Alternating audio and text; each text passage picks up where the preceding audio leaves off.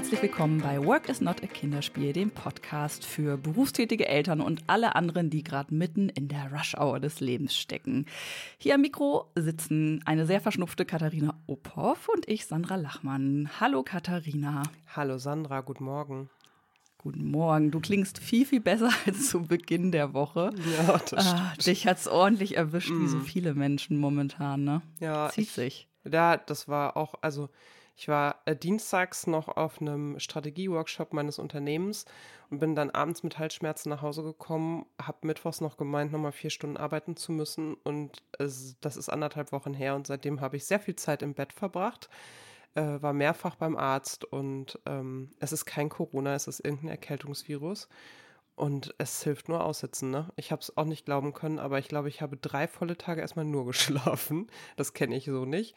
Und es dauert wirklich lange an und man hört es, meine Stirnhöhlen sind noch nicht wieder ganz fit. Aber morgen geht es dann mal wieder ja. arbeiten. Ja.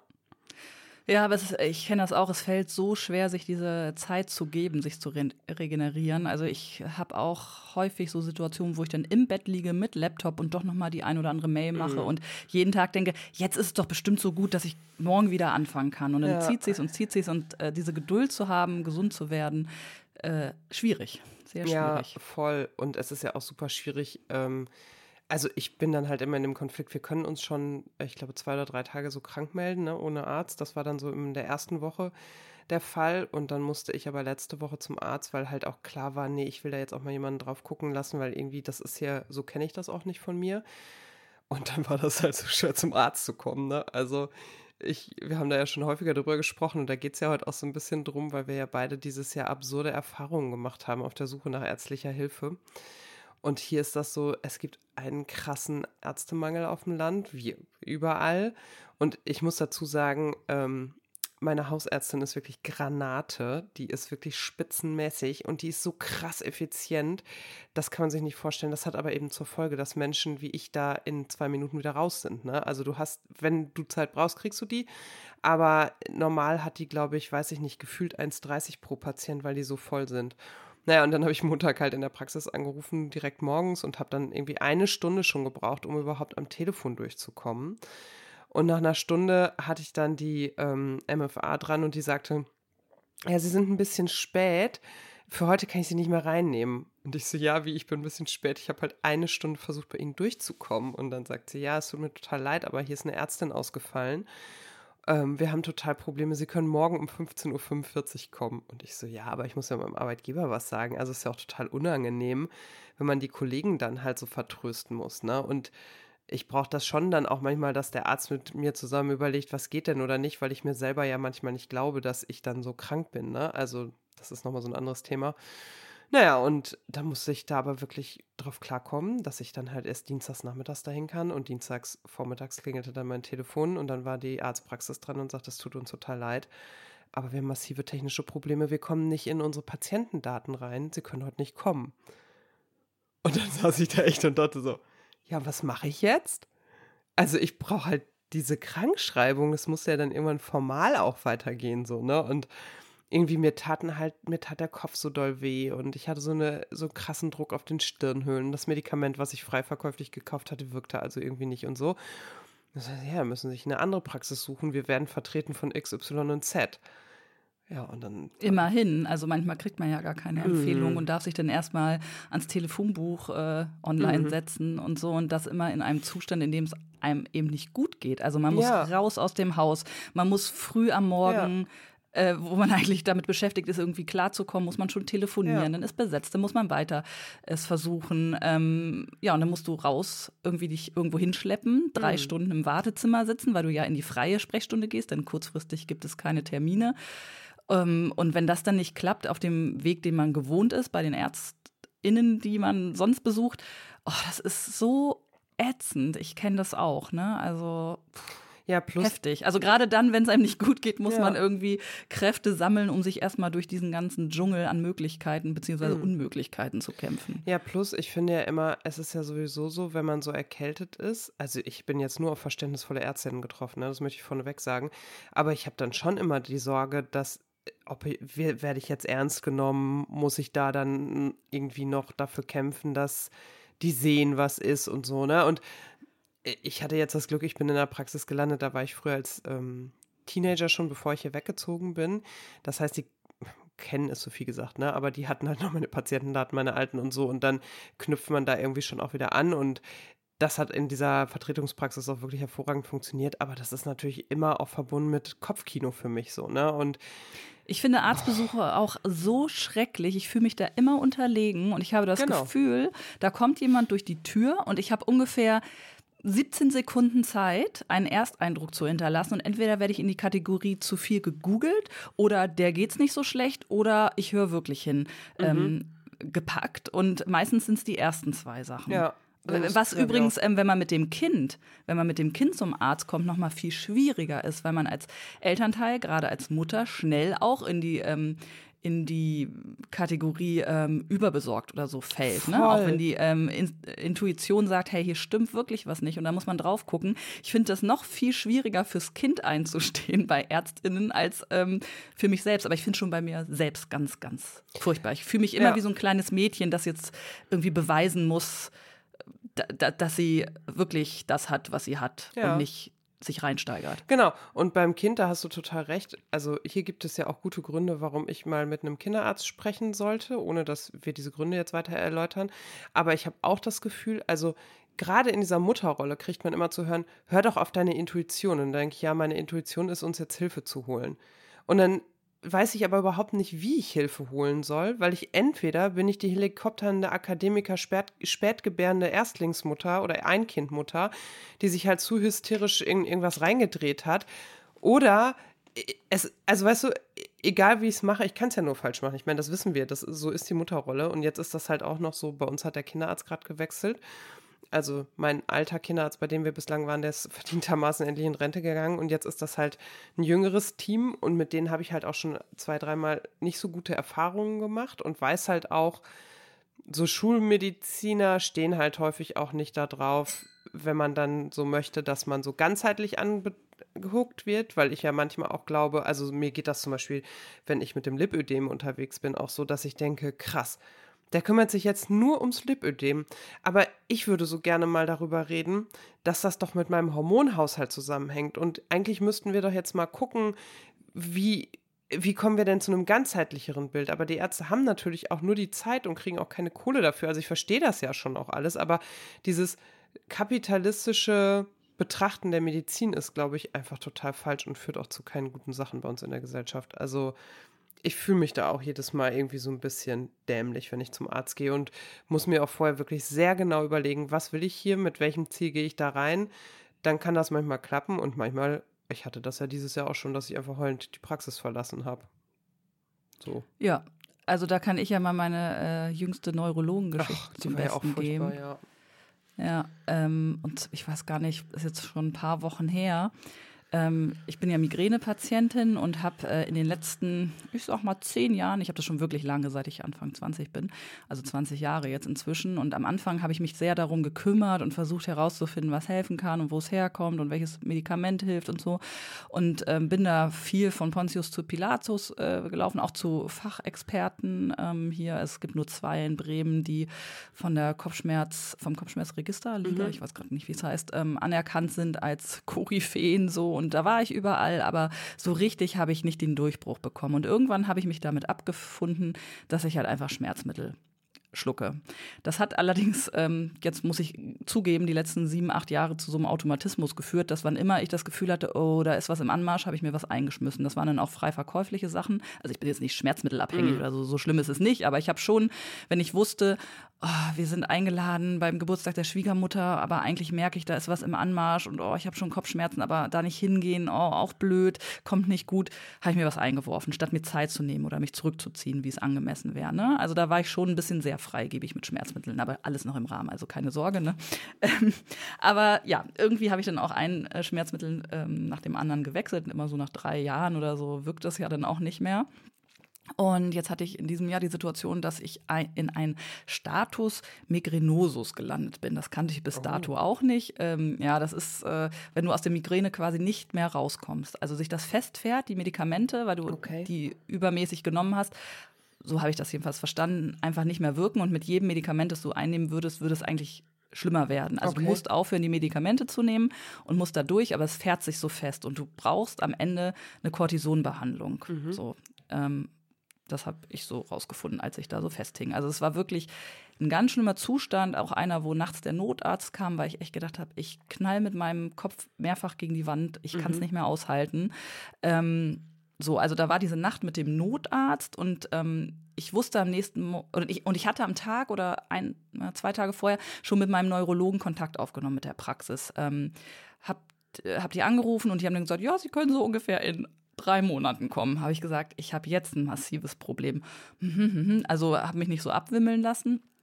Und dann hat äh, die Sprechstundenhilfe, sagt man das eigentlich so? Weiß ich auch immer MFA, nicht. MFA, medizinische Fachangestellte. Okay.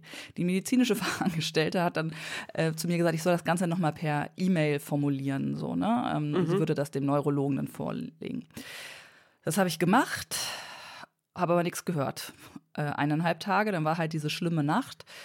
Ähm, oder nee, ich hatte dann auch vor dieser schlimmen Nacht nochmal angerufen und hat sie gesagt, ja, also der Professor ist ja jetzt momentan gar nicht da. Und das würde jetzt noch einige Tage dauern. Also da, da müsste ich jetzt mal Geduld haben. Ich habe gesagt, aber es verschlimmert sich immer mehr und ich weiß nicht mehr, was ich tun soll. Also ich komme hier wirklich nicht mehr klar. Ja, also wüsste sie jetzt auch nicht.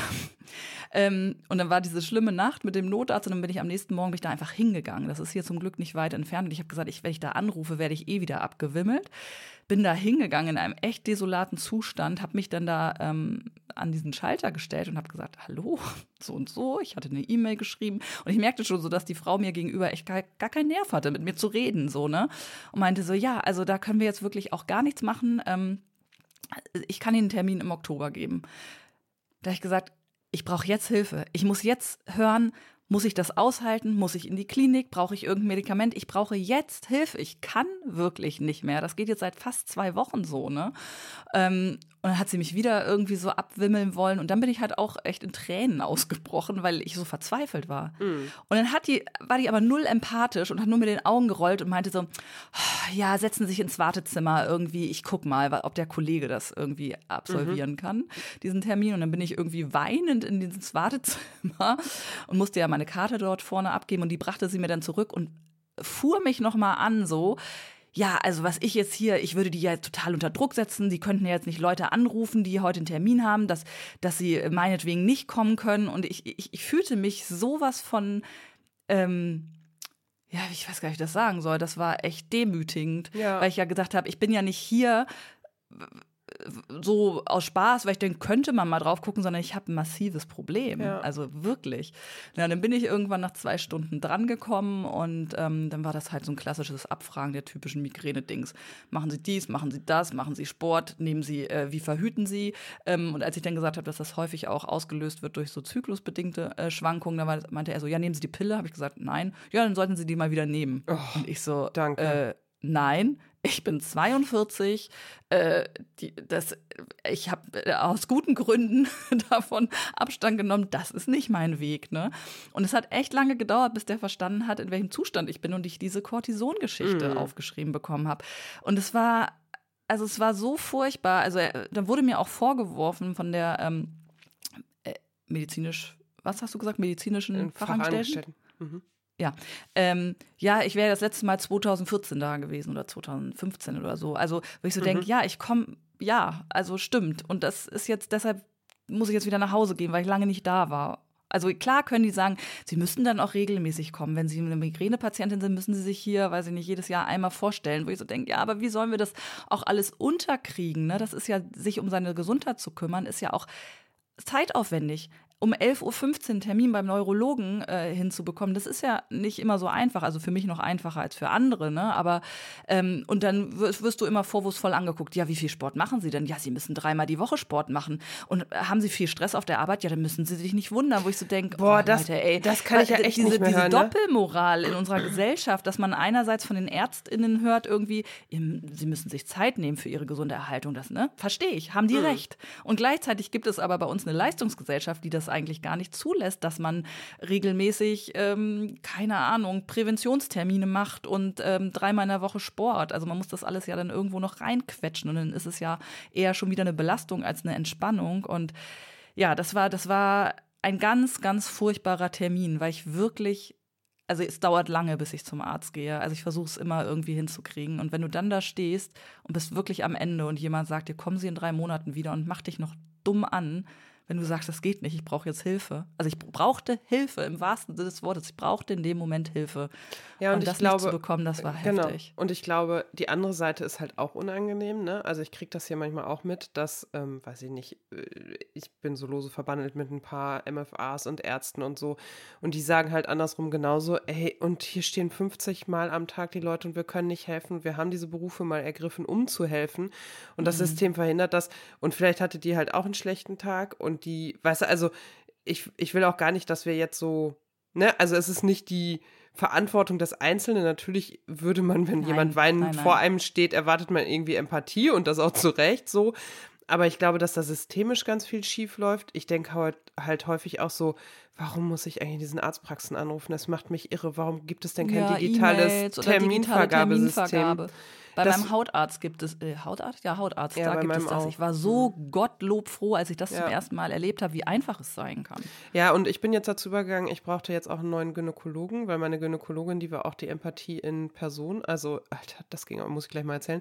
Und da bin ich auf Dr. Lip gegangen. Das ist so eine App und da ähm, wird mit ausgezeichnet, ob die Ärzte am digitalen Terminvergabesystem ähm, teilnehmen. Und du kannst dann halt in deinem Umkreis suchen. Und so habe ich meinen neuen Gynäkologen gefunden, weil ich gesagt habe. Sagst du nochmal, wie die App heißt? Ich habe das noch nie gehört. Doctolib, also D-O-C-T-O und dann L-I-B. Ich kann das auch in den Shownotes nochmal verlinken. Ja, cool. Kenne ich gar nicht. Und ähm, ich glaube, in Städten funktioniert das noch ein bisschen besser als auf dem Land. Aber hier scheint irgendwie auf dem Land gerade auch so eine ähm, äh, Invasion des Sales Managers oder so gewesen zu sein. Jedenfalls habe ich hier plötzlich ganz viele Praxen gefunden rund um uns rum zu. Und ich habe mir jetzt vorgenommen, ich suche mir die Praxen jetzt auch wirklich danach aus, ob die sich, also ob man Termine digital vergeben lassen kann oder ob es zum Beispiel auch so ein Rezepttelefon gibt, weil das finde ich auch immer, ich bin ja auch, also ich brauche so ein paar Medikamente immer chronisch oder ich kriege immer so manuelle Lymphdrainage aufgeschrieben und so. Und ey, da hänge ich dann in Warteschleifen ne, und denke immer so, mach doch ein Rezepttelefon, dann rufe ich da an, ihr schickt mir das Rezept zu, fertig aus. Das muss doch irgendwie für alle einfacher sein. Also manchmal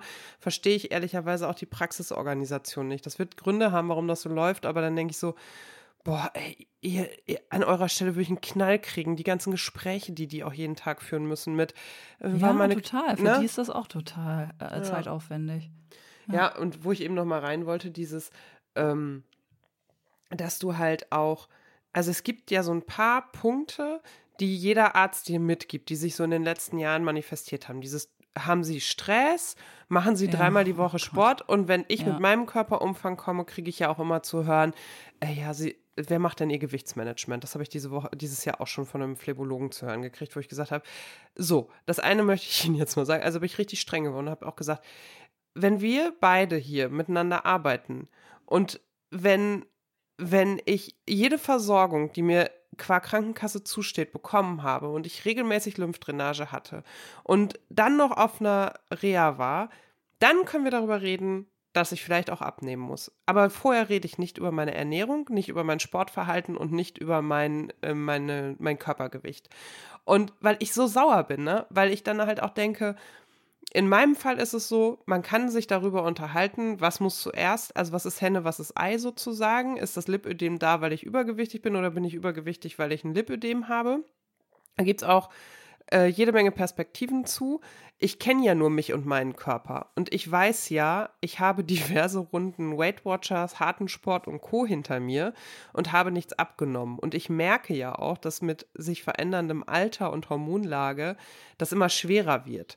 Und ich bin einfach gleichzeitig aber auch nicht mehr bereit, dass ich die ganze Zeit ackern muss und die Ärzte sich aber überhaupt gar keine Idee mehr machen darüber, was denn noch ginge, so, ne? Und da ist der Phlebologe, das merkte man auch, der äh, ist dann so ein bisschen zurückgeschreckt. Der hat mir dann aber erstmal aufgeschrieben, worum ich ihn gebeten habe und damit fahre ich jetzt auch ganz gut. Und ein paar Wochen später saß ich dann bei meiner ähm, Hausärztin, die ist dafür zuständig, mir dann so diese Lymphdrainagen aufzuschreiben. Und das war nicht meine eigentliche Ärztin, sondern deren die hat noch eine Partnerin in der Praxis und die Partnerin wollte dann von mir wissen, ob ich die schon immer aufgeschrieben gekriegt habe. Und dann habe ich gesagt, ja, habe ich immer aufgeschrieben gekriegt, habe erklärt, wie das alles aufgeschrieben werden muss und dann wollte die mir nicht glauben und da bin ich dann in Tränen ausgebrochen. Und da meinte sie, ja, wieso weinen Sie denn jetzt? Und ich so, wissen Sie was? Ich muss ständig jedem erklären, wie die Situation ist. Ich muss mich ständig rechtfertigen. Sie sind dieses Jahr, das war glaube ich im April, sind die dritte Ärztin, mit der ich jetzt darüber sprechen muss, warum mir manuelle Lymphdrainage zusteht, warum das wichtig ist, dass es aufgeschrieben Sie sagen mir jetzt gleich, Sie müssen erst recherchieren. Ja, das ist ja mein Job, ich muss ja recherchieren. Also merkt man halt auch, die war sofort auch total in der Defensive und total genervt. Und ich so, ja, aber das ist total anstrengend als Patientin. Also ich weiß ja, was ich brauche und was mir gut tut und das wir uns regelmäßig darüber unterhalten, ob das noch der richtige Weg ist, ist ja okay, aber es fühlt sich halt immer sofort so an, als ob ich irgendwas schnorren wollte, was mir nicht zusteht, so, ne? Ja, genau, stimmt. Und dabei versuche ich ja nur mein Selbstmanagement aufrechtzuerhalten und gut für mich selbst auch zu sorgen, aber muss dann dabei auch immer so mich so rechtfertigen. Dann habe ich auch, dann habe ich ihr auf eine Reha angesprochen, habe gesagt, ich hätte schon Interesse daran, auch in die Reha zu gehen. Dann sagt sie, ja, wieso das denn? Ich so, naja, also meine Umfänge sind ja mehr geworden, obwohl ich X, Y und Z schon tue. Und dann sagt sie, ja. Und dann habe ich, also ich war halt auch immer noch am Weinen, weil das halt auch, es ist furchtbar anstrengend für mich, das zu tun. Und dann sagt die allen Ernstes zu mir, ähm, ja, sie sind ja auch psychisch belastet, das sehe ich ja. Ich sehe ja eben, das waren ja auch anstrengende Jahre und irgendwie, ich versuche irgendwie klarzukommen mit, mit dieser chronischen Krankheit, die meinen Körper irgendwie frisst und die, die sich anfühlt wie so ein Monster, was sich halt festsetzt. Und dann sagt sie, ja, dann müssen Sie sich mal eine Therapie suchen. Und ich gesagt, ja, was glauben Sie denn, was ich seit anderthalb Jahren versuche? Und dann oh meinte Gott. sie so, und dann sage ich so, ja, aber da, deswegen dachte ich, vielleicht können wir erstmal eine Reha beantragen, vielleicht kann das ja überbrücken, bis ein Therapieplatz da ist. Und dann sagt sie, Glauben Sie eigentlich, Sie sind die Einzige, der es so schlecht geht? Die Krankenkasse lehnt jede Reha ab. Das können wir gerne versuchen, aber Sie werden die nicht genehmigt kriegen. Und ganz ehrlich, anderen geht es schlechter als Ihnen. Und dann bin ich halt einfach aufgestanden und gegangen und habe gesagt, Entschuldigung, aber so rede ich, lass ich nicht mit mir reden. Das meine ich nicht mehr. Ja, das, das hat mein Neurologe vor Jahren und deshalb bin ich da, glaube ich, auch nicht mehr hingegangen, weil ich einfach mich da nicht wohlgefühlt hatte. Er hat auf mein Kopfschmerztagebuch geguckt und gesagt, ach so, ja, also da waren es so immer so 15 Kopfschmerztage. Ne? Ja. Roundabout 12 bis 15. Ja, also das ist ja nicht so viel. Es gibt ja Leute, die haben mehr, wo ich so denke, 15 ja. Tage ist die Hälfte des Monats. Und nur weil es Leute gibt, und das tut mir wirklich leid für diese Leute, wo das noch mehr ist, weil ich nicht, ich mag mir gar nicht vorstellen, wie man so leben kann. Das, das ist jetzt die Aussage, das ist nicht so schlimm, dass ich die Hälfte meines Jahres irgendwie mich mit Schmerzmitteln durchbringe oder im Bett liege. Also, das, das ist, ist echt nicht absurd. zu glauben, oder? Und ich meine, ich verstehe auch, wie es zu solchen Aussagen kommt, wenn ich immer unter Zeitdruck arbeiten muss und immer schlimmere Fälle sehe und denen vielleicht auch nicht helfen kann, weil es auch keine Hilfe gibt. Okay, ich komme halt immer wieder an den Punkt, dass ich denke, es ist total falsch, dass in der Medizin so krass der Kapitalismus eingezogen ist. Also wir haben jetzt hier zum Beispiel auch die Fälle, dass erste Mammografiezentren zumachen, weil die von irgendwelchen Investoren aufgekauft werden. Ne? Oder rund um Berlin habe ich diese Woche auf Instagram auch diese Meldung geteilt, es gibt in ganz Berlin und Brandenburg im Moment nur ein Mammografiezentrum aus diesen Gründen und so. Das ist halt scheiße. Ich glaube, wir müssen halt auch als Gesellschaft dahin kommen, dass wir uns darauf verständigen, dass Gesundheitsfürsorge ein Gemeingut ist. Und da muss halt auch Zeit dafür her. Also ich meine, nicht umsonst hat halt auch die Homöopathie so einen Zulauf, ohne eine Wirksamkeit wissenschaftlich bewiesen zu haben. Weil wenn ich den Art, also wenn ich den Homöopathen bezahle, hat er halt 60 Minuten Zeit für mich. Und manchmal mm, hilft das ja. ja, ne? Ja, aber es sind halt wieder auch äh, die Sache, die, die kein Geld haben, können sich diese genau. Zeit für ihre Gesundheit genau. gar nicht äh, besorgen, ne? Richtig. Also es ist eine soziale Ungleichheit. Und gleichzeitig ist das ja so, die Krankenkassen, also jetzt habe ich auch gehört, Lauterbach plant ja die Krankenkassenbeiträge anzuheben, wo ich denke, ja genau, super. Also ich habe Glück mit meiner Krankenkasse, die macht total viel für mich möglich. Aber ähm, das ist schon auch immer so, dass ich das Gefühl habe, ich würde da gerne mal anrufen, mal mit jemandem sprechen und sagen, wie sich das so anfühlt, bei denen versichert zu sein. Ne? Weil ich denke, ey, meine Ärzte sagen mir, ich kann das nicht beantragen, obwohl wir beide der Meinung wären, dass das vielleicht gut wäre für mich. Nur weil es andere gibt, denen es schlechter geht, ist das das System echt geil. Es ist halt auch eine Krankenkasse, ne? Es ist keine ja. Gesundheitskasse. Also ich finde das äh, wirklich, äh, also die pulvern viel Geld in Dinge, ähm, die dann schon wirklich fortgeschritten sind, statt in Prävention zu investieren. Genau. Also Meine Zahnreinigung muss ich selber bezahlen, ne? Die wird halt nicht Ja, ich will die Zahnzusatzversicherung, die teuer ist pro Monat, ja. Genau, das hat ja mein Hamburger, ja, genau, genau. Mein Hamburger Zahnarzt hat immer gesagt, wenn ähm, dass es so ist in Deutschland, wird in Sachen Zähne wird ja sozusagen das Heile machen mitfinanziert von den Krankenkassen. Also wenn du was hast und dann kriegst du eine Krone, dann gibt es da ja was weiß ich, irgendwie ein bisschen Geld für. Aber die Prophylaxe, also die Zahnreinigung, ist ja das, was die Zähne gesund erhalten würde, zweimal im Jahr. Das musst du halt selber zahlen. Ne? Und ich kenne das um Ist ein gutes Beispiel, ja. ist ein total gutes Beispiel, ja, das stimmt. Das ist verrückt. Warum, warum ist das nicht umgekehrt? Also, dass man gar keine Kronen erst bekommt, sondern die Zahnreinigung ja. äh, bezahlt bekommt. Und ich meine, die kostet jetzt, also klar, ich habe jetzt 70 Euro bezahlt. Ich habe mich auch mal kurz auf meinen Allerwertesten gesetzt und gedacht, das ist ganz schön teuer geworden. Letztes Jahr kostete sie noch 45. Aber, ähm, oh, ja. ja. Aber äh, ich kenne halt Leute, die sagen, ich gehe doch nicht zur Zahnreinigung, zahlt die Krankenkasse nicht, ist also nicht sinnvoll. Also, das ist ja auch so ein Effekt, der dann eintritt, ne? Ja, und Zahnzusatzversicherungen sind wirklich teuer. Ich zahle da richtig viel Geld. Also da könnte ich mir wahrscheinlich sieben Zahnreinigungen pro Jahr leisten und nicht nur zwei. Die wird dann zwar übernommen, ne? aber mhm. was da an Gebühren erstmal fällig wird monatlich. Ich habe gar keine. Ähm, ja. Ich habe jetzt auch wieder die Situation, dass ich ähm, Physiotherapie verschrieben bekommen mhm. habe, zum Glück. Ähm, Nochmal ein Folgerezept, aber die Termine sind auch wieder so, dass man denkt, okay, ja, ich bin selbstständig, ja, ich kann um weiß ich nicht, 10.45 Uhr kommen oder um 9.30 Uhr. Wie machen das die Festangestellten, bitteschön, ne? Also dann hast du, also ja, hast du zweimal in der Woche so Termine mitten am Vormittag. Aber hier ist das so, dass die ähm, Praxis, in der ich schon seit Jahren bin, die hat quasi von 7 bis äh, 21 Uhr Termine im Angebot und die Physios arbeiten dann so im Schichtsystem. Ja. Also ja, das ist auch ähm, mit Blick auf Vereinbarkeit echt notwendig. Mhm. Also eigentlich müsste auch in der Mittagspause die Telefonzeit sein von Ärzten und Ärztinnen, weil da kann man dann telefonieren. Oder mittwochs In den anderen Zeiten, ja genau, in den anderen Zeiten sitzt man in Besprechungen oder ist mit dem Kind auf dem Spielplatz oder whatever, aber ähm, die Zeiten, wo man mal telefonieren könnte. Nee, das ähm, ist da ja der. ja, und ich verstehe das ja auch. Also meine Hausärztin zum Beispiel ist selber hier auch zweifache Mutter, die arbeitet auch mit dieser ähm, Kompagnon zusammen, weil sie eben nicht Vollzeit arbeitet. Was ich auch total gut verstehen kann, das ist gerade auf dem Land, ist so eine Vollzeit-Hausarzt- oder Kinderarztpraxis auch wirklich Harakiri, da machst du nichts anderes mehr, ne? weil du ja auch Dienste schiebst und so. Das ist wirklich nicht möglich, das alleine zu machen heute.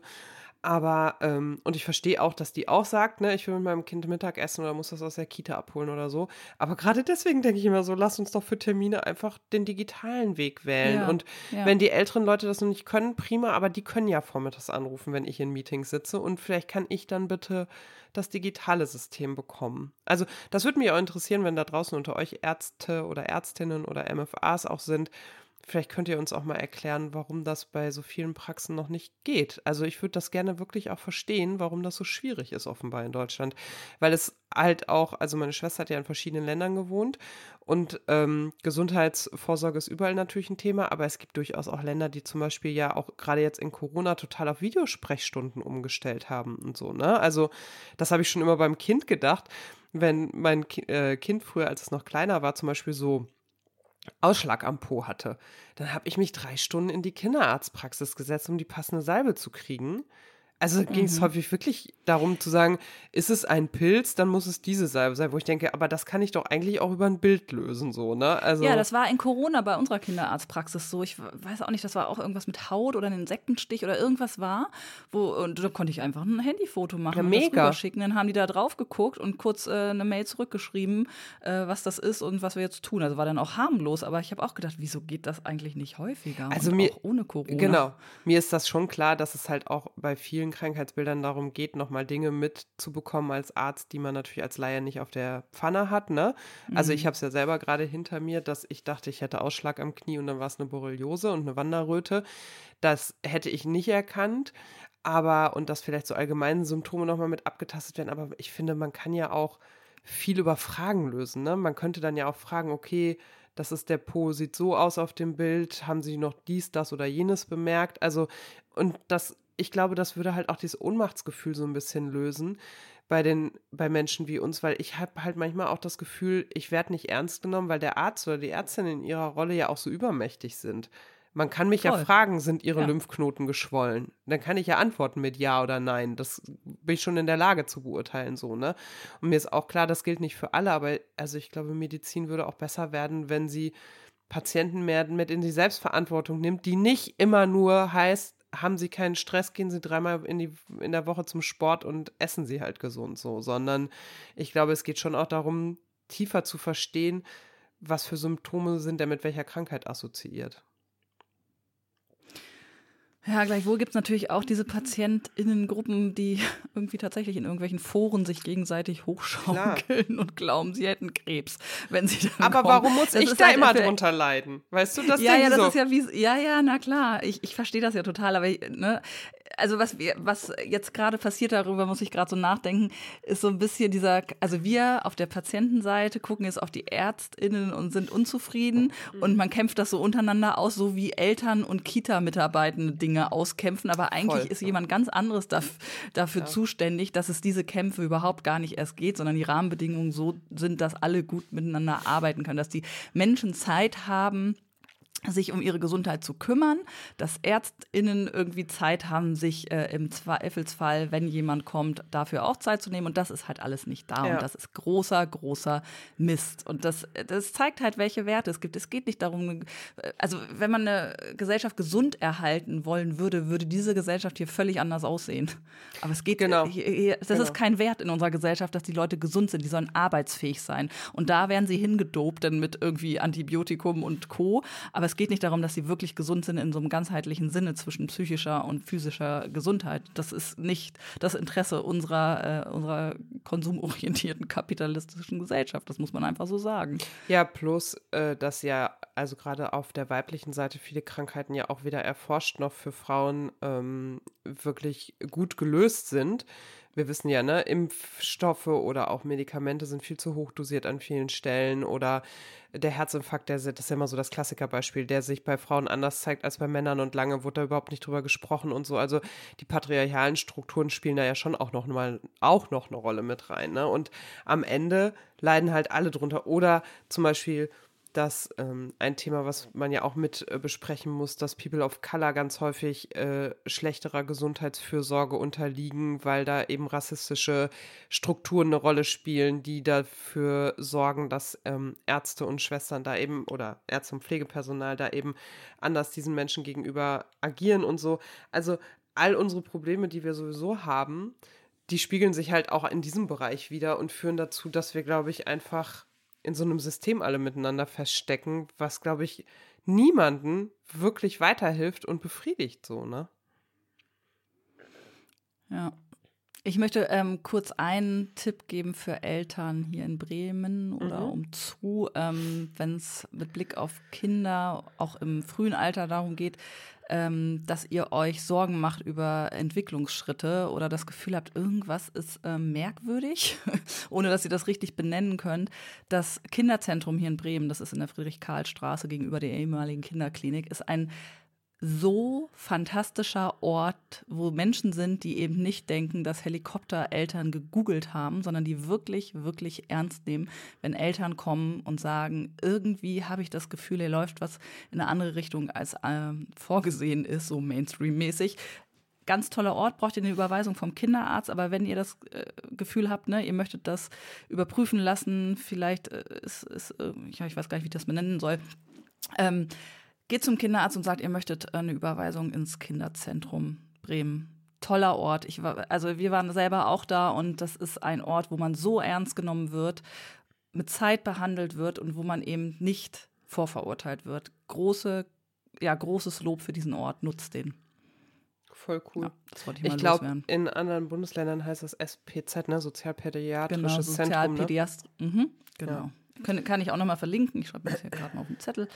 Ähm, ganz toll. Also, äh, und äh, ich habe da eben gemerkt, wie ähm, erleichtert ich war, diese Erfahrung mal zu machen. Und das zeigt ja, welche Erfahrungen man sonst macht. Und das darf eigentlich nicht sein. Wenn ja. einem das so stark auffällt, wenn man mal genau. ernst genommen wird. Genau, plus, ähm, das ist ja so ein bisschen meine Erfahrung mit Kind auch, ne? Also ich kann mal die Geschichte erzählen.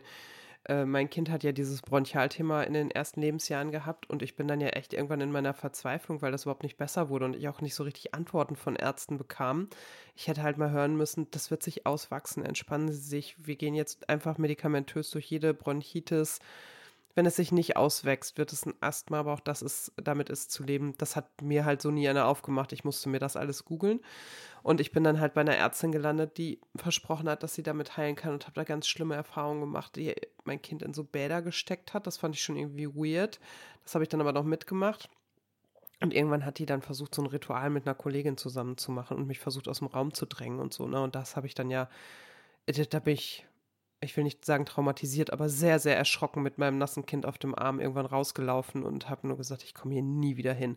Und da bin ich nur gelandet, weil mir die Schulmedizin, also weil mir die klassische Medizin nicht weitergeholfen hat und ich irgendwann dachte, oh Mann, ey, ich muss doch irgendwie mehr tun können, als auszuhalten, dass der hier jetzt alle drei Wochen eine Bronchitis hat, so, ne?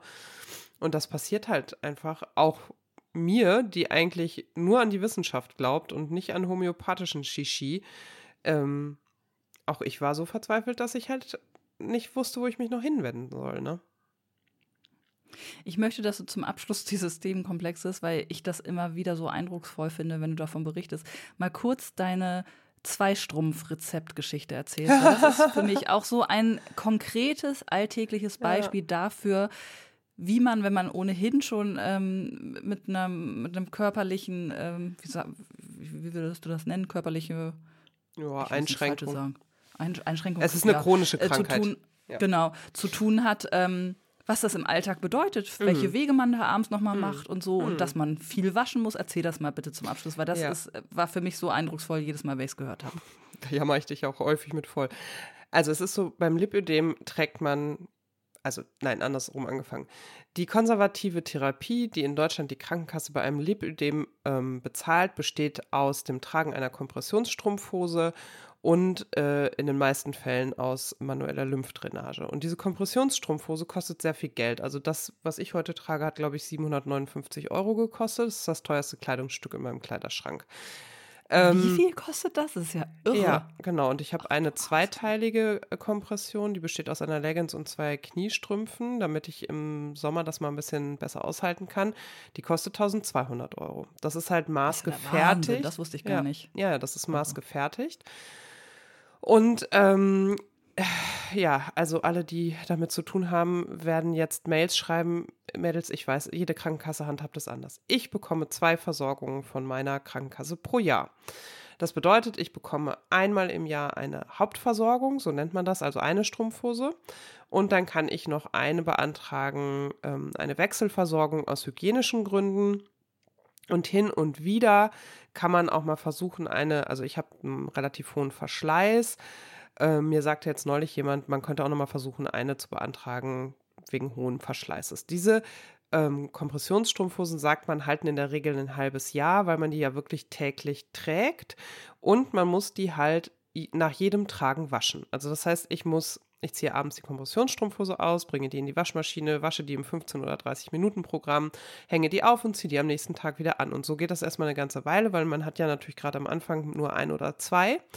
Und in meinem Sanitätshaus ist das auch so, dass sie mir geraten haben, ein bisschen Zeit zwischen dem Beantragen der ersten Versorgung und der Wechselversorgung zu lassen, damit nicht beide Schlag nach einem halben Jahr kaputt sind, weil dann ist ja das Jahr noch nicht rum und ich kann noch keine neuen wieder beantragen.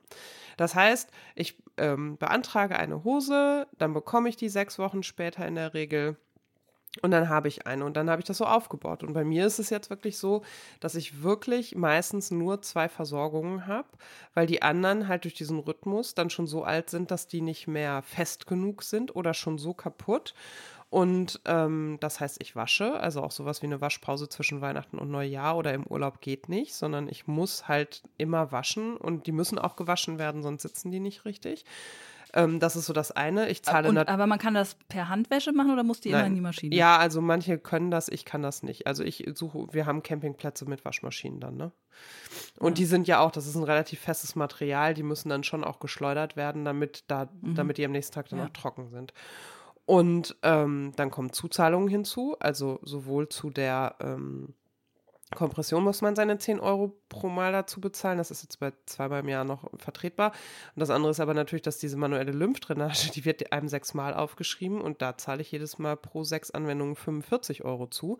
Und das muss ich natürlich alle sechs Wochen bezahlen, so, ne? Also, das sind auch finanzielle Aspekte und ansonsten sehr viel Aufwand. Plus, ich plane, wenn ich jetzt wegfahre, also wir waren, ich war neulich auf so einem Strategietag, ähm, da wusste ich, ich brauche die eine bestimmte Kompression, weil die am besten sitzt gerade, damit ich langes Sitzen plus Autofahrten und so weiter überstehe, ohne dass sich neue Ödeme bilden an den Beinen. Und dann fange ich drei Tage vorher an, das zu planen, damit die dann auch trocken und sauber ist. Ja, das ist, das ist der Wahnsinn. Also ich muss gerade daran denken, heute ist Sonntag, morgen hat mein Kind wieder Sportunterricht in der Schule und ich hatte ihm eigentlich versprochen, dass ich sein Sportoutfit bis dahin wasche, das er am Montag zurückgebracht hat. Mhm. Ähm, das heißt, das liegt hier jetzt seit sechs Tagen. Ich habe es noch nicht auf die Reihe bekommen, mhm. fällt mir gerade ein. Es wird eine andere Kombination mhm. morgen geben im Turnbeutel. Aber das sind ja manchmal so klein, also vermeintliche Kleinigkeiten, wo jeder sagt, ne, wo jede Ärztin, jeder Arzt sagen würde, ja, naja, da, sie werden ja wohl diese, keine Ahnung, Stunde am Tag haben, wo sowas mal laufen kann. Sie müssen es ja nur anstellen. Nein, manchmal hat man das nicht. Manchmal manchmal sind so viele Sachen, dass man denkt, shit, oh, trocknen muss ich auch noch. Wie kriege ich das hin? Das, das ist nicht so einfach, wie es klingt. Das ist genau wie mit diesem dreimal die Woche Sport. Das klingt so, ja, machen Sie so dreimal die Woche eine halbe Stunde. Ja. Klingt ja. einfach, ist es halt oft nicht. Naja, und es ist dann ja auch so, ich muss sie eine bestimmte Zeit am Tag tragen, damit sie Wirkung zeigt. Das heißt also, jetzt im Winter ist es so, wenn ich ähm, falsch plane, ist sie am nächsten Morgen nicht trocken. Also ich habe letzten ja. Winter mehrfach nasse Strümpfe morgens angezogen, weil du, ich wenn ich hier gerade Wä ne? ja, Wäsche trockne, merke ich jetzt auch. Jetzt hm. geht es nicht mehr draußen, das dauert viel, viel ja. länger, bis die Sachen genau. auf der Leine trocken Und das, sind. manche Leute stecken die in den Wäschetrockner, das traue ich mich halt nicht. Und das steht auch deutlich dabei, dass man es nicht tun soll. Und das ist hier so, ich stelle dann manchmal abends den Ofen nochmal an und äh, sage meinem Mann so, pass auf, ich bin ein bisschen spät mit der Wäsche gewesen. Wenn die dann erst um 19 Uhr auf die Leine kommt, geht nicht, dann ähm, müssen wir den Ofen nochmal anstellen, damit das Ding am nächsten Morgen auch trocken wird. So, ne? Es ich ist super ätzend. zwei echt so eine Unverschämtheit, dass man mit zwei diesen, diesen Rhythmus irgendwie hinkriegen mm. soll. Ich finde das eine Unverschämtheit. Ja. Das ist so degradierend irgendwie. Ja, und das ich ist halt nicht. stark also, das Freiheit. jedes Mal wütend, wenn ich es höre. Ja, und es ist halt auch so, also die gehen dann halt relativ gut auch, also ich trage die halt wirklich, dadurch gehen sie dann auch wirklich kaputt. Ich habe jetzt eine auch mal ähm, auf eigene Kosten reparieren lassen, das hat mich halt 70 Euro gekostet, ne? Also das ist dann halt auch kein Pappenschiel einfach, sondern dann weißt du ja, okay, sind drei Laufmaschen drin und sie reißt schon hinten, da wo ich sie immer hochziehe. Dann ist sie dafür aber auch eine Weile weg. Dann muss ich wieder mit nur einer Versorgung auskommen. Also es ist schon echt ätzend. Und wir haben ganz äh, vergleichsweise normalen, durchschnittlichen Gesundheitszustand. Ich möchte mir nicht vorstellen, wie es Familien gibt, äh, geht, die ähm, ja stark behinderte Kinder haben und ständig diesen Behördenkram machen und immer dieses Betteln um ja. jedes Hilfsmittel und so. Ich, das ist wirklich ähm, erniedrigend. Ich empfinde das als extrem erniedrigend. Dass ja, Menschen, die in ja. so einer schwierigen Situation sind, sich immer noch ähm, erklären müssen, rechtfertigen, bitten und betteln und Geld ausgeben und noch ein äh, Formular ausfüllen. Ich finde das furchtbar. furchtbar. Ja, und dieser Papierkram, der da dran hängt, für den man dann ja eigentlich gar keine Zeit hat, ne? weil man sich halt um so ein Kind kümmert oder um seine eigene Krankheit. Genau. Also ja, es ist, es ist einfach pervers. Es fällt mir kein anderes Wort dazu ein. Und ja. ich habe auch keine Lösung dafür. Nee, wir sind jetzt stark in der Patientinnensicht gewesen, ne, dass das natürlich ja. schwierig ist. Und ähm, vielleicht ähm, schließen wir auch noch mal mit dem Hinweis, dass wir durchaus auch sehen, dass die äh, Praxen natürlich auch mit ihren Rahmenbedingungen zu kämpfen haben, mit Geldern, die äh, beschränkt sind ne, und Dingen, die sie tun dürfen. Ja. Also es soll jetzt auch ja. kein totales Bashing werden, aber wir können jetzt einfach in erster Linie unsere Perspektive als Privatperson, die äh, Gesundheitsversorgung braucht, äh, einnehmen. Und das ist einfach häufig super ätzend. Voll. Punkt. Voll. Ja. So, und letztes Mal ging an dieser Stelle unsere Technik flöten und ich weiß, ich habe mehrere Instagram-Nachrichten dazu bekommen. Unsere HörerInnen sind sehr gespannt, wie bei euch die Schule gestartet ist. Das müssen wir jetzt leider nochmal besprechen, auch wenn es eine Weile her ist. Es ist eine Weile her und doch irgendwie noch gar nicht so lange, ne? Wenn ich äh, mir überlege, dass bald schon die ersten Ferien sind. Ich habe das Gefühl, das Kind ist Krass, ne? eingeschult mm. worden. Ja, das geht jetzt fix. Und ich habe dieses Jahr auch noch nicht im Kalender gestehen gehabt mit den Herbstferien, weil das in der Kita so war, dass es, äh, also wir haben ihn da oft auch ähm, mal rausgenommen, ein paar Tage, aber du hattest eine Betreuung. Ja. Wenn du das wolltest. Deshalb habe ich immer nur die Sommerferien fix eingetragen und äh, habe jetzt Termine gemacht für die Zeit in den Herbstferien, bis mir jemand sagte, Sandra, da sind doch Herbstferien. Ja, also man gewöhnt sich so langsam dran, dass äh, das jetzt wirklich bedeutet, dass die Einrichtung zu ist. Wobei ich glaube, es gibt auch so Ferienbetreuung für ganz schwierige Situationen, aber naja. Wie war die Einschulung? Wie waren die ersten Wochen? Also, ähm, die Tage vor der Einschulung waren wirklich ein bisschen frickelig. Also da habe ich gedacht, der geht nicht an dem Samstag zur Einschulung. Also ich habe fest damit gerechnet, dass wir sitzen, ein schreiendes, weinendes Kind haben, ähm, das sich nicht mal mehr so sehr über die Schultüte freuen kann, dass es den kurzen Weg zur Schule absolviert. Und das war dann tatsächlich aber nicht so. Der war echt ganz gut beieinander an dem Morgen. Ähm, wir hatten die Abende vorher wirklich viel geredet. Wir haben auch noch mal äh, mit einer Grundschullehrerin abends um 21.30 Uhr lange telefoniert oder er hat damit telefoniert, äh, um noch Fragen zu stellen und so. Also man merkte, da arbeitet viel, aber wir haben das halt versucht, gut zu begleiten und ich habe das Gefühl, er war dann mit den notwendigen Informationen versorgt, um da hingehen zu können, trotz Angst. Und ähm, ja, dann sind wir da zur Einschulung und ähm, ich muss gerade mal überlegen, also das, wir hatten uns mit seinem Best Buddy vor der Schule verabredet. Das war gut, ne, dass die dann zu zweit da dann in die Aula gegangen sind. Die saßen ja auch woanders, nicht da bei den Eltern, sondern die Klassen saßen halt weiter vorne. Dass er also sofort jemanden an der Seite hatte, der so eine Bezugsperson war, das war sehr gut. Und ähm, wenn die dann da erstmal sitzen, dann, dann, passieren die Dinge ja auch einfach. Ne? Dann wird begrüßt, dann wird die erste Klasse aufgerufen, dann wird die zweite Klasse aufgerufen, dann geht es in die erste Stunde und dann ist das ja, also wenn sie erstmal da sind, dann läuft es ja. Es waren aber tatsächlich auch Kinder da, ähm, die wo, wo, man gesehen hat, dass die auch extreme Schwierigkeiten hatten. Ne? Also eine, ein Mädchen war es, glaube ich, war es ein Mädchen? Ja, ich glaube, ein Mädchen ist auch nicht auf die Bühne, als es aufgerufen wurde. Ist ja auch eine total heftige Situation, ne? vor so einer großen ähm, vor so einem großen Publikum da als kleiner Mensch auf so eine Bühne zu marschieren. Ähm, und auch in der anderen Klasse war ein Mädchen, das viel geweint hat und so. Also man hat schon gemerkt, ne, das ist ja für alle Kinder aufregend und für manche eben echt herausfordernd. Naja, und dann ähm, war er in der ersten Schulstunde sozusagen und es war ein ganz schöner Moment, als er da rauskam, weil ich an seinem Gesicht gesehen habe, wie erleichtert er selber auch ist. Er kam da raus und ich habe ihn einfach angeguckt und merkte, okay, das war ein gutes Erlebnis. Gott sei Dank. Und ihm fällt auch ein Stein vom Herzen. Das war wirklich gut. Also die Einschulung war, war ein gutes Erlebnis. Bist du noch da? Ja, ich höre dir gespannt gut. zu. Sag zwischendurch mal, hm, hm, sonst denke ich. ähm, Genau, und dann war es äh, in der ersten Schulwoche, gab es so ein paar Rückschritte. Also die ersten zwei ja. Tage waren noch so der, der Reiz des Anfangs und alles ganz aufregend und haben gut geklappt. Äh, ich bin dann immer noch mit ins Gebäude hineingegangen und äh, wir hatten auch verabredet, wie lange ich vor dem Gebäude noch warte, ne, bevor ich mhm. nach Hause gehe. Habe ich auch brav gemacht immer. Natürlich ist er nicht rausgekommen, aber ich habe das gemacht. Und dann hatten wir zum Ende der Woche wirklich so einen Einbruch. Also da saß ich dann auch einmal zwei zweieinhalb Stunden vor der Klasse, vor dem Klassenraum. Das war zum Glück möglich. Also ich habe von mhm. vielen gehört, dass das in Niedersachsen zum Beispiel an vielen Schulen gar nicht möglich ist, dass man überhaupt ins Gebäude darf, ja. geschweige denn da irgendwie sitzen dürfte. Ähm, das ging bei uns. Also ich hatte auch ähm, in dem Moment wirklich ein ganz gutes Gefühl zur Schule und zu den Lehrkräften, mhm. ähm, dass die sowas eben auch dass die solchen Sachen Raum geben, dass mhm.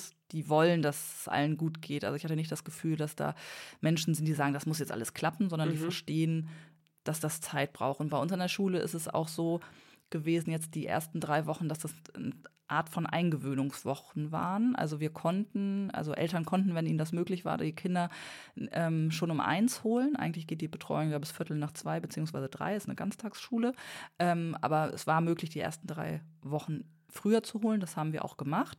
Und der Stundenplan war auch total easy peasy. Ne? Also da, da gab es noch keine richtigen Fächer. Das waren eher so Lerneinheiten, wo man sich kennengelernt hat, mal ein bisschen was gebastelt hat, die Schule äh, ähm, sich angeschaut hat, mal so einen Rundgang gemacht hat. Viel Pause, viel draußen sein. Und jetzt in dieser Woche ging es erst los mit dem mhm. richtigen Schulunterricht. Und das war für meinen Sohn echt äh, total irritierend, weil er dachte natürlich, er kommt da hin und macht Matheaufgaben. Und stattdessen hat er immer nur gesagt, wir machen gar nichts. Ja, wir haben so ein bisschen gespielt, wir waren draußen. Also es war auch für mich überraschend. Ich habe auch gedacht, es ginge gleich los. Aber es passiert jetzt erst. Und ja, in der zweiten Woche hat mein Mann häufig gebracht ähm, morgens und die können sich halt besser trennen voneinander, mhm. ähm, als das bei mir der Fall ist. Das war dann auch nochmal gut. Und ich habe jetzt wirklich das Gefühl, dass der ganz gut angekommen ist. Also cool. die erste Woche war ich, also Ende der ersten Woche dachte ich, uiuiui, ob das wohl gut geht. Es war auch so, dass der immer um äh, fünf, halb sechs wach war. Ne? Der war mhm. so aufgeregt, dass der, obwohl er total kaputt war am Abend ähm, und recht schnell eingeschlafen ist, am nächsten Morgen aber schon super früh wach war. Also ja, der wollte merkt, dann auch immer um mhm. sechs irgendwie geweckt werden, hat mhm. gesagt, ich will noch ein Hörspiel hören. Also der hat so angefangen, so äh, Überbrückungsrituale mhm. für sich zu finden und die hießen halt, ich muss eine Stunde Hörspiel hören, bevor mhm. ich frühstücke und losgehe. Das ist jetzt auch nicht mehr so. Also es hat dann doch schneller ähm, so eine Normalität gefühlt für mich eingenommen, als ich das gedacht habe, worüber ich auch echt sehr, sehr dankbar und glücklich bin. Ja, ich finde, das ist ja das, was ich immer, also was ich ja auch immer gesagt habe, Schule regelt dann halt auch, ne? Also dadurch, dass die, glaube ich, dann auch merken, ach so, das ist bei allen so, die kommen jetzt hier alle jeden Tag wieder her und so, dann ist zwar dieser Anfang, der kann holprig sein, aber dann genau das, was du sagst, dann ist das halt Normalität und dann macht man das halt so, ne? Ich habe mich ja super gefreut, dass, daran erinnere ich mich noch, irgendwann, ich glaube, kurz nach den Winterferien letztes Jahr, irgendwie Anfang Januar, Anfang Februar, sagte mein Sohn irgendwann, oh, Schule nervt. Und ich so, yes, jetzt ist er angekommen. Also, ne, weil das halt dann nicht mehr so eine Ausnahmesituation ist, sondern so ein Alltag. Und wie du schon sagst, also gerade diese erste Übergangsphase, daran erinnere ich mich auch, dass es immer so, ah, ich habe ihn immer abgeholt und, und was habt ihr heute gelernt? Nix. Ach so, ja, was habt ihr denn heute gemacht? Nichts, halt so gespielt und ich dann auch mit der Lehrerin irgendwann sprach und sie meinte so, ja, wir lernen ja auch nichts, wir spielen die ganze Zeit. Und das fand ich halt ganz süß zusammengefasst, weil das natürlich zum Ausdruck bringen sollte, ja, ich stelle mich ja nicht vorne hin und sage so, wir lernen jetzt die Zahl 1, sondern die malen halt die Eins auf den Schulhof, ans Fenster, in den Sand, ich weiß nicht wohin. Und dann können sie es halt, aber es fühlt sich für die halt auch nicht wie Lernen an, ne? Interessant ist zu sehen, äh, mit welchem Habitus so kleine Pökse denn aus der Schule kommen. Also man kann sich so richtig vorstellen, wie die auf dem Schulhof versuchen, cool zu sein. Ja. Mein Sohn kommt dann auch immer mit so einer ganz anderen Stimmlage so aus mhm. der Schule so und wie der so geht. Und man merkt ja. richtig, dass er jetzt auch groß sein will. Ja. Und, so. und es kommen auch so die ersten, ersten äh, Begrifflichkeiten hier nach Hause, wo ich so sag, äh, wie, was, wie war das? Äh, nix, nix. Ich so, wo mhm. hast du das denn aufgeschaut? Äh, will ich nicht drüber reden. Mhm. Also das fängt jetzt auch an. Ich soll nicht mehr mitgehen zur Schule. Mhm. Das ist dann auch irgendwie peinlich mhm. und ich soll auch nicht mehr alles wissen, was auf dem Schulhof mhm. passiert und so. Also es geht dann auch relativ fix. Ähm, und was mich freut, ist, dass er jetzt über diese Dynamik in der Schule Zugang findet, wieder zu Dingen, die er hier zu Hause total abgelehnt hat. Also der freute sich wie König, dass die diese Woche Kunst hatten. Und ich habe gedacht, das wird das verhassteste Fach für ihn überhaupt, weil er ja nicht gerne malt, nicht mhm. gerne bastelt. Und er kam so und meinte so, oh, wir hatten zum ersten Mal Kunst und wir haben getuscht. Und ich so, äh, Seit Jahren frage ich dich in regelmäßigen Abständen, ob wir was tuschen wollen. Du willst nie tuschen. Doch, das war voll gut. Jetzt haben wir heute auch mal am Wochenende getuscht, weil er Guck jetzt Tuschen mal. plötzlich total super findet. Ich habe sechs Jahre versucht, ihm diesen Tuschkasten näher zu bringen, ohne Erfolg. Und ähm, die haben, das ist ja auch ein Musikprofil, das die Schule hat. Also Musik spielt hier momentan irgendwie auch wenig eine Rolle. Also mhm. hat er auch nie Lust drauf, in die Musikschule oder so mal zu gehen. Und darüber kommt er jetzt auch ähm, dahin. Und da gibt es tolle Musikräume und auch ähm, Musikprojekte hier mit den Bremer Philharmonikern zusammen, machen die jetzt was in der Weihnachtszeit. Da machen die ersten Klassen nur in Anführungsstrichen die Kulissen dann für die Aufführung, mhm. aber die Drittklässler spielen da mit und das ist natürlich Mega. ganz andere, ganz andere alltägliche cool. Berührung mit dem Thema ja. Musik, als wenn ich jetzt sage, so, jetzt suchen wir uns mal einen Kurs, wo du einmal die Woche hingehst. Ne?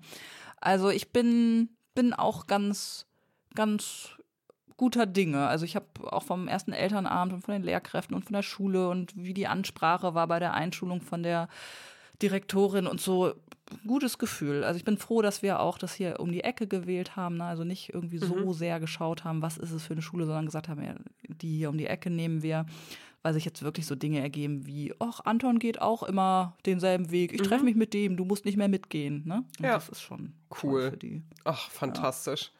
Gut. Ja, also sehr gut. Toi, toi, toi. Läuft gerade ganz gut. Oh, herrlich, oder? Wenn der Schritt geschafft ist. Das war ja mhm. echt. Ich finde auch. Ja, und was ich merke, ist, wenn ich jetzt ähm, das Kind um Viertel vor acht quasi verabschiede, habe ich e-, ehrlich mehr Zeit ne, auf der ja. Arbeit. Das ist zwar auch nur eine halbe, dreiviertel Stunde, die ich eher anfange, aber die merke ich tatsächlich Natürlich. am Vormittag, dass ich Natürlich. Äh, mehr schaffe. Mhm. Natürlich. Und ich finde auch, das Zusammentreffen am Mittag oder Nachmittag ist nochmal ein anderes, weil die ihren Kopf halt auch schon einmal gebraucht haben. Ne? Also das fand ich ja im letzten Kindergartenjahr. Ich meine, das war bei uns ja eh sehr Corona geprägt und er war irgendwie selten da. Aber ich erinnere mich daran, dass ich so die ersten ähm, Tage oder auch die ersten Wochen in der Schule, genau wie du sagst, die sind dann abends sack K.O. Und ich fand das aber so angenehm, weil der halt auch so lange dann nicht ausgelastet war äh, im letzten Kindergartenjahr, ne? Und der sich dann, also mein Sohn neigt dann ja dazu, sich auch so stark an mir zu reiben und den Streit mit mir zu suchen und so. Und das wurde halt in dieser ersten, im ersten Schulhalbjahr alles viel besser, weil man, weil ich so gemerkt habe, okay, nee, der war heute schon mal richtig beschäftigt, der hatte schon Bewegung, der hatte schon Futter für sein Gehirn. Und jetzt können wir auch nachmittags irgendwie anders miteinander interagieren, als dass er da dann sich gelangweilt dann an mir abarbeitet, so, ne? Ja, wir, ja, genau, das stimmt, das merke ich auch. Also, dass wir jetzt auch gar nicht so intensiv schauen müssen, was machen wir heute genau. Nachmittag, genau. machen wir einen Ausflug oder gehen wir noch in die Bibliothek oder dü, dü, dü, sondern dass ich das Gefühl habe, der ist dann auch okay damit, wenn man jetzt nicht den großen Ausflug noch planen. Ja, und einfach nur zu Hause ist oder genau. spielt mit den Nachbarskindern. Genau. So. Und bei uns fing das dann ja an in der Phase auch, dass er plötzlich dann in seinem Zimmer verschwand und für sich spielte mal eine halbe Stunde, was ich ja vorher überhaupt nicht kannte. Ich bin so, hoch, was ja. ist denn jetzt los? Okay, das äh, schafft Hoffnung. Darauf warte ich noch. also, das ist, ähm, ja, das ist ja. noch nicht der Fall. Genau. Irgendwas wollte ich noch sagen, jetzt überlege ich gerade. Irgendwas war mir gerade noch durch. Achso, ich wollte noch eine Sache teilen, falls äh, andere Eltern äh, sich darüber auch Gedanken machen oder Ich schnupfe kurz mal Jahr. weit weg vom Mikrofon. Ja, ja, schnupfe mal weit weg, ich rede einfach weiter. Ähm, was bei meinem Sohn äh, so stark auffällt, ist, dass der überhaupt nichts isst an Frühstück. Die Frühstücksdose bringe ich immer. Ähm, ja, bringe ich eigentlich immer voll wieder mit nach Hause. Also wir versuchen das nachmittags noch aufzuessen. Aber der isst eigentlich nichts. Der frühstückt hier zu Hause und äh, die Brotdose bleibt relativ unberührt. Er sagt mir immer, oh, es gab zu wenig Zeit. Dabei haben die immer eine Viertelstunde, das weiß ich, durch den Elternabend. Aber die ähm, Lehrerinnen haben gesagt, dass das wohl recht normal ist, dass sich das irgendwann ja. einpendelt. Aber in den ersten Wochen die Kids, ähm, also es viele Kinder gibt, die einfach nichts essen. Das nur mal so, fand ich ganz beruhigend zu hören, weil ich mir schon gedacht habe, schmeckt's nicht oder was da los? Kriegt ja nichts runter. Aber das ist wohl ein äh, sehr bekanntes Phänomen. Ja, und das kommt auch immer wieder vor. Wir haben Phasen, in denen ähm, wird sich beschwert, warum wir ähm, so wenig zu essen mitgeben. Und es gibt Phasen, da wird sich beschwert, warum wir überhaupt was zu essen mitgeben. Also das ist auch je nachdem, wie ausgelastet die gerade sind. Äh, bei uns spielten gerade Pokémon-Karten eine große Rolle. Jetzt sind die Pokémon-Karten Gott sei Dank an der Schule endlich verboten. Und jetzt kann auch wieder gefrühstückt werden. Ah, interessant, weil das ähm, ist bei uns an der Schule so, dass es einmal in der Woche wohl einen festen Tausch so eine Tauschbörse gibt für Pokémon. Ja, das ist in der OGS. Mhm. Ja. Also bei uns ist, ist das montags in der OGS, genau. Und, aber in die Schule ja. dürfen die zum Glück gar nicht mehr. Genau, es gibt so einen Spielzeugtag irgendwie mhm. bei uns. Da kann man Kuscheltier oder so mitbringen und da Pokémon-Karten eben nicht. Aber damit das trotzdem Raum hat in der Schule, gibt es das wohl einmal die Woche. Genau. Also wir kennen Pokémon-Karten hier noch nicht im Haushalt. Mal gucken, wann das kommt. Ähm, ich habe äh, die ja. jetzt kennengelernt. Ich bin auch ein bisschen entsetzt, was das kostet. Selbst mein Sohn ist jetzt entsetzt, was das kostet, weil hier gab es dann ganz lange keine Pokémon-Karten. Da kostet so ein kleines Päckchen 4,99. Und dann oh. hat er sich, ja, und dann hat er sich in seiner Verzweiflung, hat er sich einen Ninjago-Karten gekauft. Da kostete die dreifache Menge 2 Euro von. Ähm, seitdem ist auch so ein bisschen Ruhe, aber es ist relativ regelmäßig. Also wir sind bis Hannover gefahren, um Pokémon-Karten zu haben, so ungefähr. Was? Okay, erklär mir das mal eben. Das, äh, hat das auch so Sammelalben? Oder ja, genau. Also, nee, also das ist nicht wie bei der WM. Es gibt, äh, ich habe das System Pokémon gar nicht verstanden. Ähm, ich glaube, das hat so Werte und Glitzer und so, also ich müsste jetzt meinen Azubi Tom mal fragen, der hat das früher als Kind auch gesammelt. Das sind halt auch so Päckchen. Es gibt jetzt nicht das eine Album wie bei der WM, wo du da reinstickerst, sondern die Profikinder haben dann so Ordner, auf denen irgendwie Pokémon drauf ist und dann so Plastikeinschieber, wo sie die dann reinschieben können. Das hätte mein Sohn auch gerne. Habe ich gesagt, bei dir piept's wohl so viel Plastik. Der nimmt das halt in so einem Päckchen einfach mit und dann tauschen die. Aber was da der Wert dran ist, kann ich dir nicht sagen. Also. Hast du früher auch getauscht? Hattest du auch Stickeralben? Nee. Nee. M -m. Nein? Nein, wir, oh. wir hatten die Glitzersticker und die Neon-Leuchtenden in der Dunkelheit, die waren immer ganz angesagt. Und es gab sogar so Sticker, das war dann ein Schokoladeneis oder so, konntest du drüber reiben und dann hat das nach Schokolade gerochen. Wow. Nee, wir hatten in der Grundschule hatten wir Freundebücher und wir hatten Glanzbilder aber Sticker nicht. Die kenne ich auch noch. Die kenne ich auch noch. Mhm. Lackbilder hieß das bei ja. uns, ne? Die mit so, mit so mhm. ähm, Glitzer drauf. Ähm, ja, ja, die kenne ich auch noch. Und danach kamen so die Sticker-Alben, wo man so Sticker hin und her getauscht hat. Nee, War, das also, haben meine Eltern auch nicht mitgemacht. Und äh, bei uns im Gymnasium dann später in der Unter- und Mittelstufe, da war so, weiß wenn EM oder WM war, die Jungs, die haben dann halt so Fußballbildchen, ne? Also hier diese Panini Dinger. Aber das, nee, ich war da irgendwie immer raus. Mich hat das nicht so Ich habe noch nie so ganz den Sinn von Stickern verstanden. Das hat auch keinen Sinn, außer dass nee. man sich darüber versucht, äh, ja, zu gucken, wer. Also man lernt ja. vielleicht verhandeln, könnte ich ja, mir vorstellen. Das, so, ja. ja. also wenn du den Neon-Sticker haben willst, dann gibst du mir aber zwei von denen. Genau. Also vielleicht genau. ist es dafür gut, aber ja, Sinn hat das eigentlich nicht. Aber besser in diese Alben als irgendwo ins Zimmer. Also wir haben jetzt ein Hochbett voll mit Shaunas Schafstickern, oh, weil es die mal irgendwo gab an der Kasse und unsere Nachbarn die gesammelt haben beim Einkaufen und ähm, dann an hm. so Sohn verschenkt, weil der großer Shauna Schaf-Fan war, ja. würde ich sagen. Das war mal eine Phase, jetzt die geht gerade zu Ende und jetzt hat er. Also sonst haben wir keine Aufkleber im Haus, aber das Hochbett, und dann habe ich gesagt, ist sein Zimmer. Wenn er möchte, dass überall schon das Schaf an seinem Bett klebt, bitteschön. Aber Hauptsache es klebt nirgendwo anders. Ach ja, ja. nun gut. So, ich glaube, dann haben wir es, ne? Dann haben wir es. Dann haben wir es. Da ja. schließen wir mal. Da schließen wir ich mal. Ich düse mhm. Genau. Ich düse zu den magischen Tieren. Schön. An alle ähm, Eltern von sechsjährigen oder fünfjährigen oder sieben, achtjährigen Kindern, die das nicht, noch nicht auf dem Schirm haben. Die Schule der magischen Tiere sind wir jetzt eingestiegen. Ist ja eine Reihe mit ganz, ganz vielen Bänden. Ganz toll. Super zum Vorlesen. Die Kinder tauchen, soweit ich das äh, so um mich herum auch mitbekomme und hier zu Hause, total ein sprachlich einfach gut, keine Rollenklischees, finde ich. Also ja, wie Kinder, hier, wie hießen dieses andere, ähm, wir Kinder vom Möwenweg, ja. Kinder vom Möwenweg ja. und diese Reihe und Holunderweg, da fand ich, dass die Jungs immer so sehr naja, Stereotyp waren und abfällig Weiber. über die Mädchen geredet mhm, haben, Weiber und so, ne? Und das ist da überhaupt nicht, also mag ich auch zum Vorlesen. Die Länge der Kapitel ist super, dass man zwei lesen kann zum zu Bett gehen und gut ist. Ähm, es gibt ganz also, tolle Erstlesebücher von denen auch mittlerweile. ah, okay. Ja, und die machen den Kindern auch wirklich Spaß. Hier wird ja nichts gelesen, aber die liest er dann mal. Und Rätsel. Gibt es auch, wenn, wenn ihr nicht hören wollt, gibt es das tatsächlich auch, habe ich jetzt entdeckt, bei Spotify gibt es mhm. die Hörbücher, die sind auch sehr schön. Und die Hörspiele jetzt, äh, auch, die sind auch ja, toll. Genau. Hörbücher gehen ja. hier nicht so gut, die erträgt er nicht, aber die Hörspiele davon sind auch toll. Was, ne, was denn der Unterschied? Ach nee, da meine ich Hörspiele. Entschuldigung, genau, also, Hörbücher, Hörspiele es gibt beides. was anderes, Hörspiele. Genau, und also es gibt die Hörbücher, die einfach vorgelesen werden, wie ein Hörbuch ist, und dann gibt es die Hörspiele, wo dann auch verschiedene Stimmen und Charaktere ähm, eingesetzt genau. werden. Genau, dann haben ja. wir das Hörspiel gehört. Jetzt ja. letztens bei einem Krankheitstag lagen wir beide mhm. im Bett und haben das zum ersten Mal gehört, das ist noch gar nicht mhm. lange her. Also kann ich wirklich nur empfehlen, ähm, hört man ja immer mal wieder rechts und links und steigt vielleicht selber nicht ein, lohnt sich mal in der Bibliothek oder so zuzugreifen oder sich das schenken zu lassen oder auszuleihen von anderen Familien. Ähm, wir sind hier alle drei total addicted. Ja, hier Und äh, heute ähm, gibt es das Theaterstück hier in Bremen. Cool. Und da düsen wir jetzt gleich. Viel rein. Spaß. Bin gespannt. In diesem Sinne. Gut. Sandra, viel Spaß. Ja. Schönen Sonntag. Danke. Bis Dir dann. auch einen schönen Sonntag. Danke. Viel Spaß beim Wäschewaschen. Ja, danke. oh. Tschüss. Mach's gut. Ciao, ciao.